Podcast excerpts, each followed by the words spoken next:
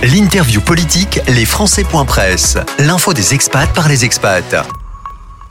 Nos invités pour euh, les Presse, ils sont trois. Euh, Clémence euh, Chaudin pour le SNU IPP FSU hors de France. Bonjour Clémence.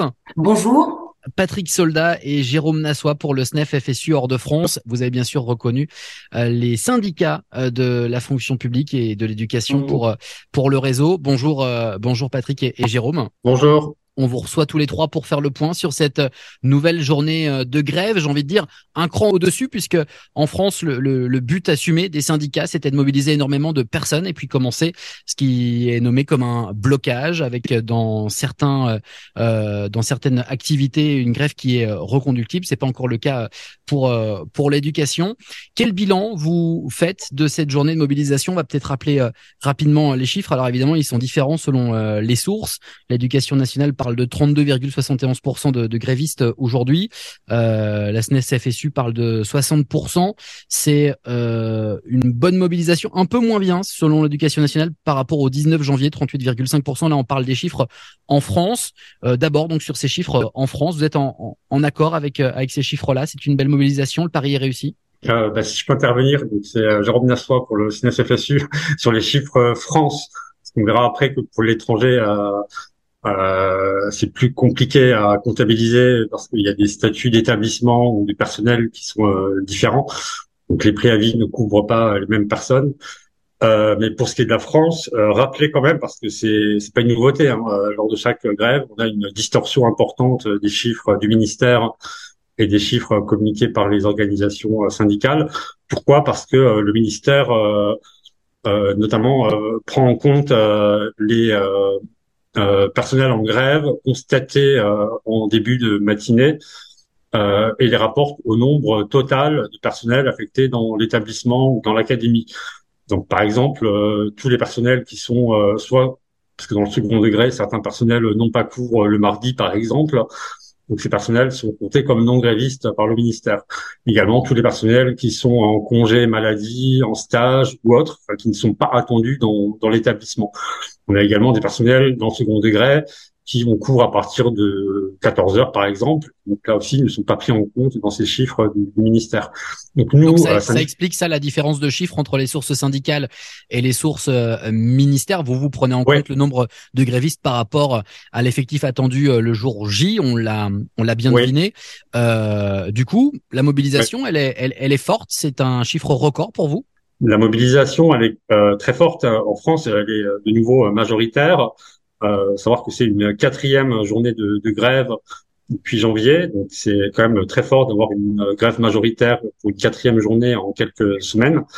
Et à l'étranger, euh, alors ce que, ce que, j'expliquais tout à l'heure, euh, c'est compliqué à l'étranger de avoir de donner une estimation globale du taux de grévistes parce qu'on a des statuts d'établissement des statuts de personnel qui sont très différents d'un lieu à l'autre. Et donc les préavis de grève ne couvrent pas tous les établissements ou tous les types de personnel. Mais euh, on a de nouveau, hein, de nouveau, de nombreux établissements qui nous ont fait remonter des chiffres très importants de grève. Alors euh, Clémence pourra donner des chiffres pour le premier degré, euh, pour le SNUIPP FSU, pour le SNES FSU, donc les chiffres du second degré. On peut donner comme exemple euh, 93% de grévistes à, au lycée français de Cali en Colombie, 90% au lycée franco-costaricien, au Costa Rica, euh, Brasilia 80%, Athènes 80%, euh, Valence euh, en Espagne 78%, Bangkok 60%, et c'est la quatrième journée de grève majoritaire au lycée français de Bangkok, donc c'est quatre journées rapprochées pendant lesquelles les collègues ont majoritairement fait grève. Dans le réseau, ce euh, sont des chiffres qui sont en hausse par rapport au 19 et au 31 janvier dernier alors dans le premier degré des retours qu'on a pour l'instant, puisque euh, il faut savoir aussi que nos collègues sur le terrain, euh, nos correspondants sur le terrain euh, font partie des mobilisations et que souvent on a les remontées définitives le lendemain. Donc euh, demain, on aura euh, un point de, un état des lieux beaucoup plus précis qu'aujourd'hui. Mais des remontées qu'on a, nous en tout cas dans le premier degré aujourd'hui, la mobilisation est très forte et plus forte que les mobilisations précédentes. Je vous donne un exemple. Euh, à Mohamedia au Maroc, 66% des personnels de droit local sont, sont grévistes et 4, plus de 83% des détachés euh, sont grévistes. Euh, à Valence, il y a plus de 75% euh, de grévistes. Buenos Aires, 75%. Au Costa Rica, 80% des détachés sont grévistes. Donc, c'est quand même des chiffres très importants qui, qui, qui, ne laisse aucun doute sur la, la, la mobilisation des, des, personnels. Patrick Soldat, peut-être vous entendre sur la, la question euh, de des réactions à, à, ces messages. Alors, juste préciser que ces mobilisations sont contre la réforme des retraites. Vous n'y avez pas greffé de revendications euh, locales. Euh, Est-ce que aujourd'hui les ministères concernés sont revenus vers euh, euh, vos syndicats et particulièrement les branches qui concernent les personnels hors de France avec un discours d'apaisement, une ouverture du dialogue ou au contraire, il n'y a pas de négociation euh, en cours spécifique sur les personnels euh, euh, hors de France alors effectivement, on a c'était c'était une mobilisation exceptionnelle, c'était une mobilisation très unitaire. Je rappellerai juste quand même que l'intersyndicale en France euh, tient exceptionnellement longtemps, si je puis dire, et ça c'est très important. Ça montre le, le euh, comment dire, ça montre le désaccord profond euh, de l'ensemble des organisations syndicales, mais qui évidemment représentent les, les personnels. donc nous n'avons pas greffé de, de revendications spécifiques à l'étranger sur cette journée du 7. Il est donc normal, en quelque sorte, qu'on n'ait pas de retour, étant donné que les revendications ne porte pas sur des questions liées à l'étranger. D'un autre côté, ce que l'on peut dire, c'est qu'il n'y a pas plus de retour, sans, sans vouloir trop s'avancer, c'est qu'il n'y a pas plus de retour côté France euh, pour la France, et c'est un, c'est d'ailleurs assez exceptionnel euh, par rapport à la tenue de ce mouvement, puisque c'est un mouvement qui est très fort, qui tient, qui commence à tenir sur la sur la durée et néanmoins. Mais même à se durcir avec ces, ces blocages et ces voilà, reconductibles, hein, dans, ah. euh, notamment du côté des raffineries ou dans les transports. Absolument, et, et, et et toutefois, dans, dans de telles conditions, le gouvernement n'entend pas et ne, et ne répond pas. Alors avant de revenir justement sur comment le gouvernement pourrait réagir, euh, un mot peut-être des revendications, alors là qui n'étaient pas euh, euh associées à cette journée du, du 7, mais quelles sont les, les, grandes revendications qui reviennent depuis longtemps dans, dans le réseau des, des, personnels euh, hors de France? La réintégration dans le système de retraite français des profs euh, engagés sous contrat local par exemple? Et je ne sais pas qui veut répondre sur cette question particulièrement. Bah, moi, je peux donner quelques éléments. Patrick Soldat, le, le, en fait, le mode de cotisation est lié au contrat. Donc, quand on est en contrat local, on est lié au, on est lié à la, à la situation de son contrat, donc du pays d'accueil. Ça, c'est une, c'est une première remarque. Euh, là où cela pose problème, en fait, alors il n'y a a pas de mouvement de revendication spécifique pour cette euh, réintégration que vous évoquez. Mais euh, ce qui se passe, par contre, c'est euh, il y a un mouvement pour défendre ce qu'on peut appeler communément les statuts. Euh, il faut signaler quand même que euh, on est en train de subir depuis l'ère Macron, grosso modo, une, une forte dégradation des situations des personnels dans le cadre de l'enseignement français à l'étranger. Euh, je rappellerai juste au passage qu'à l'époque de la création de l'AEFE, euh, la création de l'AEFE euh, a été faite aussi pour mettre un terme à de nombreuses injustices, puisqu'à l'époque les collègues étaient en contrat local, avec des situations très disparates, avec des euh, des carrières très pénalisées. Et aujourd'hui, paradoxalement, on est en train de détricoter ces statuts entre guillemets euh, plus protecteurs pour faire une espèce de marché complètement ouvert où on retrouve euh, plein de situations de contrats euh, locaux et, et, là, les collègues, notamment les titulaires qui sont dans ces situations-là, se retrouvent très fortement pénalisés. Euh, et c'est cette politique euh, qui, comment dire, doublée de la politique, d'une sorte de politique de dumping social, avec euh, des dégradations budgétaires, avec des fermetures de postes de détachés, euh, qui ont conduit en fait à créer des, des, des situations qui pénalisent énormément les personnels. Euh, ça pénalise les personnels euh, qui sont non titulaires sur des contrats locaux parce que les marges de négociation sont très faibles. Aujourd'hui, avec l'inflation qui frappe le monde, il est très très difficile, et pourtant ça, c'est une de nos revendications euh, importantes, de travailler à, des revalorisations de, de, des salaires des personnels. Ça, c'est pour les non titulaires. Et quant aux titulaires, on a vu énormément de fermetures de postes euh, de détachés budgétaires. Et de fait, ces collègues ont perdu la possibilité d'accéder, puisque quand ils ne sont pas détachés, ils n'ont pas la possibilité de cotiser à la pension civile France, ou alors ils cotisent dans des situations qui euh, les pénalisent énormément, puisqu'ils ont des salaires qui ne correspondent pas à leur traitement indiciaire. Je ne sais pas si Clémence veut ajouter quelques éléments sur le sur la question de l'attractivité, peut-être, parce que c'est un point qui est très important qu'on porte euh, régulièrement auprès des autorités ah oui, merci, merci Patrick. Donc euh, Clément Chaudin pour le SNUPP euh, FSU. Euh, juste pour compléter les propos de, de Patrick Soldat, même si aujourd'hui les revendications, euh, des revendications spécifiques étrangères n'étaient pas mentionnées pour la journée de mobilisation, elles sont quand même sous-jacentes. C'est ce que vient d'expliquer Patrick. Je vous donne un, un exemple euh, concret pour un personnel de droit local ayant travaillé en France avant. Donc, il cotise à deux caisses. Il, il touche une pension donc soumise à une plus très forte décote, j'ai envie de dire. Un exemple, un, ou une collègue euh, qui a cotisé durant 25 ans sur une caisse française aura une pension ridicule puisqu'il lui manquera 18 euh, annuités pour avoir sa pension complète. Euh, et donc, si elle veut, si elle ne veut si il ou elle ne veut pas qu'elle soit imputée par une énorme décote, il faudra attendre 67 ans euh, avant de, de, mmh. partir à la retraite à taux plein. Et cette euh, retraite ridicule viendra s'ajouter à cette retraite ridicule viendra s'ajouter une petite retraite du pays d'accueil puisque celle-ci est également incomplète. Donc voilà, même si euh, euh aujourd'hui les revendications spécifiques n'étaient pas le mot d'ordre, tout est lié. Euh, à la UFE, euh, en outre, euh, les dossiers indemnitaires que la FSU demande à revoir depuis plusieurs années sont toujours en attente. je vous donne un exemple, il n'y a toujours pas de transposition de la prime Grenelle à l'étranger. Donc la prime Grenelle, pour rappel, c'est une revalorisation salariale sous forme de prime. Donc encore une fois, ça ne compte pas dans le calcul du montant euh, euh, de la retraite. Euh, ce qui fait que cette accumulation qui consiste à travailler plus en gagnant toujours moins explique de façon, de façon significative le manque d'attractivité du métier et la pénurie d'enseignants en métropole.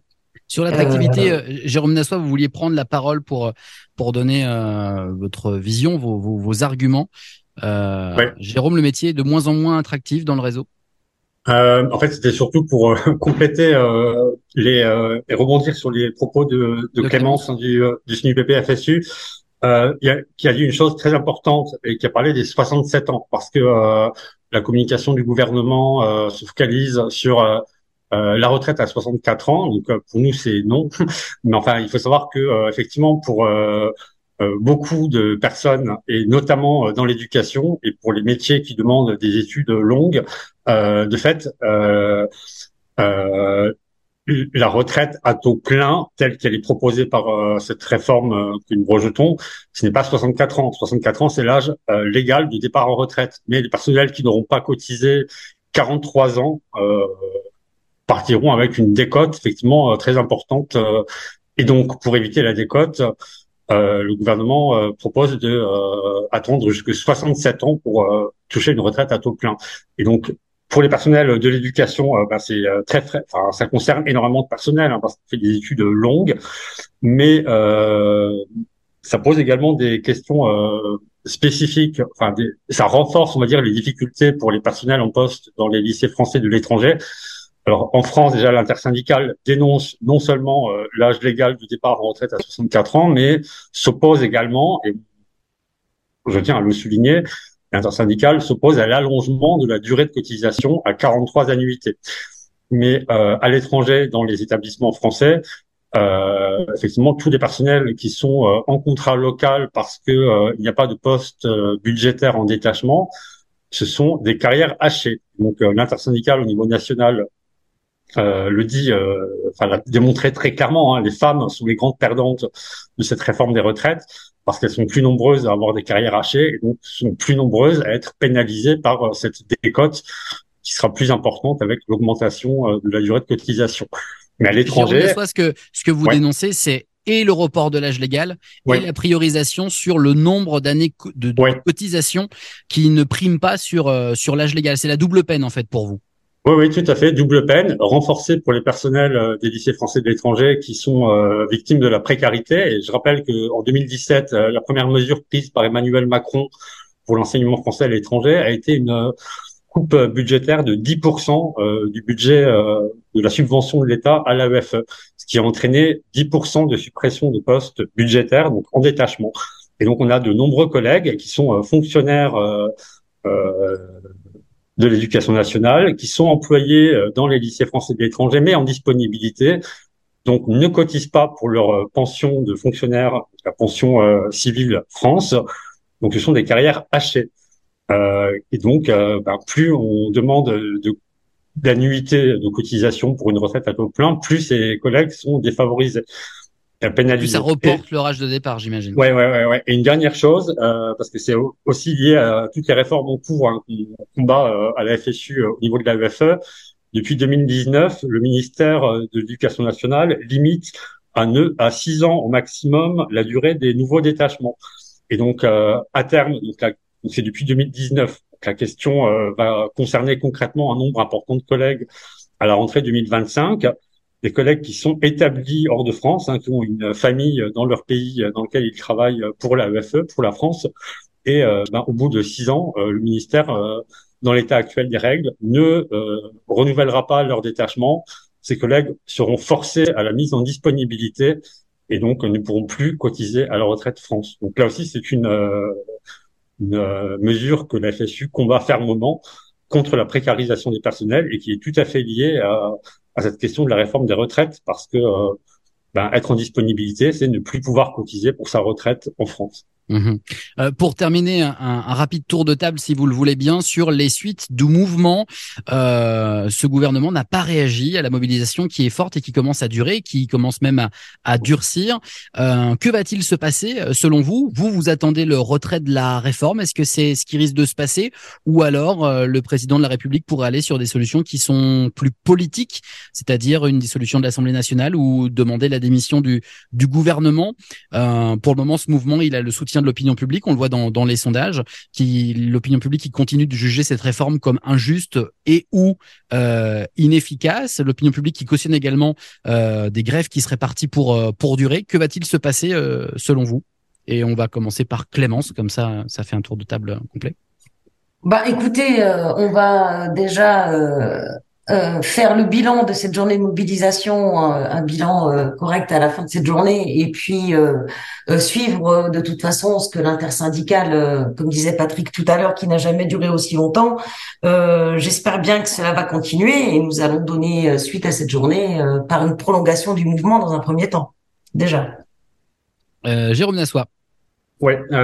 rappelons également que l'intersyndicale aussi bien interprofessionnel que euh, de l'éducation nationale, appelle à poursuivre la mobilisation demain, 8 euh, mars, journée internationale de lutte pour les droits des femmes. Euh, donc par toute forme d'action et la FSU et d'autres organisations syndicales appellent également à la grève demain sur ben, cette lutte pour les droits des femmes et c'est tout à fait lié à cette réforme des retraites parce que comme on l'a dit, cette euh, réforme euh, pénalise encore plus euh, les femmes qui sont les grandes perdantes. Donc on appelle à la grève demain. Il pourrait y avoir d'autres formes de mobilisation, évidemment.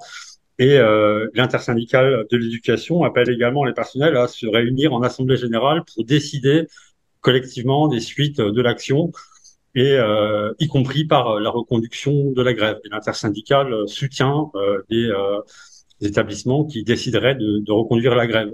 Donc on, a déjà quelques établissements, y, compris à l'AEFE, par exemple au lycée français de Dakar, où euh, les personnels discutent d'une euh, éventuelle reconduction euh, de la grève dans, dans, dans, les jours qui viennent. Patrick Soldat, même son de cloche chez vous.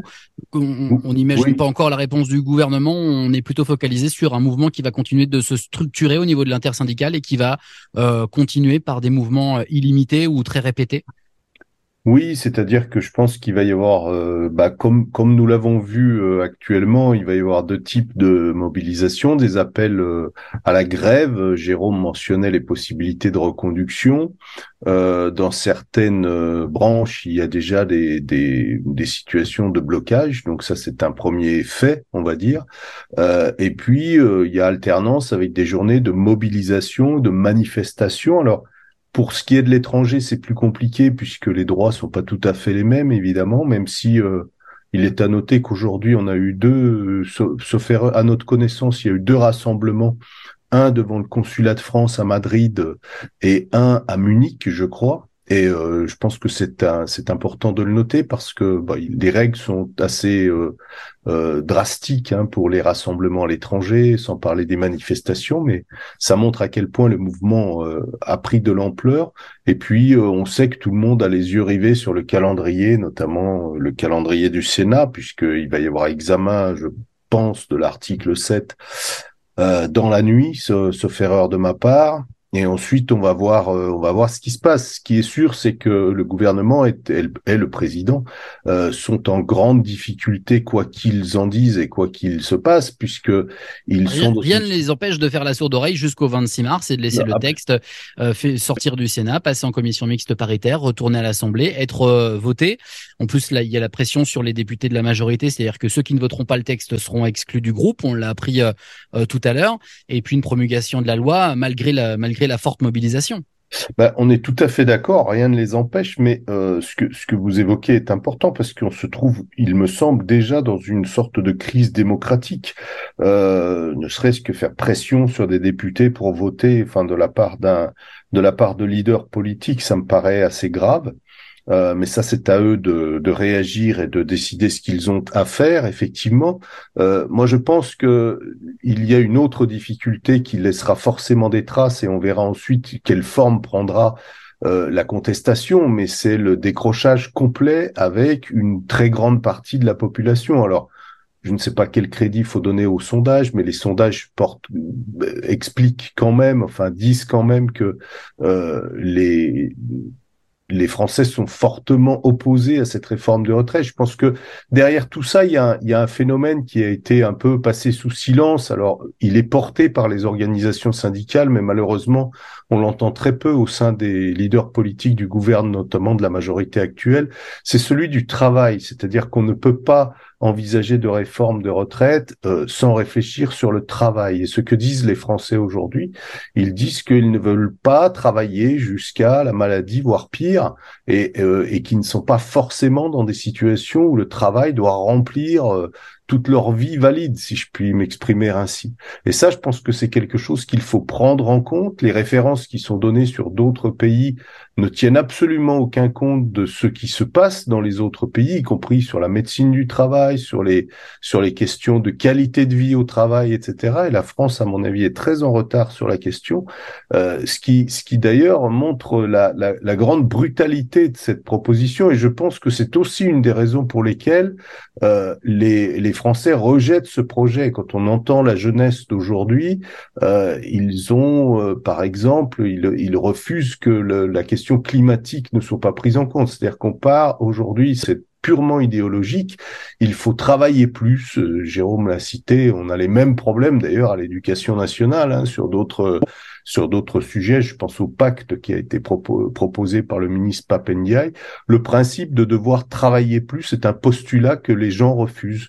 Et je pense que cela, d'une manière ou d'une autre, il faudra l'entendre. Juste, je me permets juste un chiffre pour illustrer les propos de, de Patrick, hein, que vous avez déjà entendu, mais je le rappelle, à 64 ans, 29% des Français parmi les moins riches euh, sont déjà morts. Donc, euh, forcément.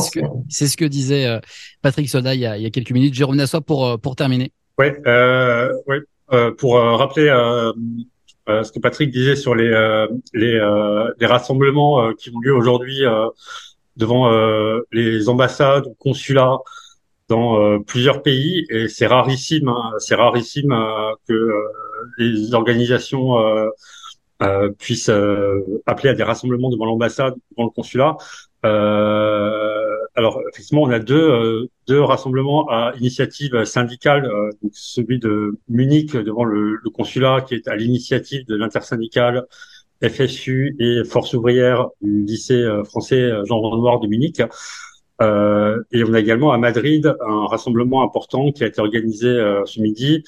Euh, alors avec une large intersyndicale qui rassemble le lycée français, l'institut français, le consulat, l'ambassade, euh, soutenu par les conseillers consulaires, enfin les élus des Français de, de l'étranger, et avec une très forte détermination. Et lors de euh, cette préparation de, de, rassemblement devant le consulat de Madrid, l'intersyndicale euh, FSU et Solidaire a adressé un, aujourd'hui un courrier solennel à, au président de la République lui demandant le, le retrait de la réforme. Et ce sont des, euh, des actions qui sont euh, inédites. Hein. les grèves, on en a régulièrement et dans le réseau AEFE également, mais des rassemblements devant les consulats, ambassades, des, de tels courriers et avec ces, passerelles et avec ces passerelles vis-à-vis des, des, des, fonctionnaires des autres services de, de l'État hors de France, c'est inédit également.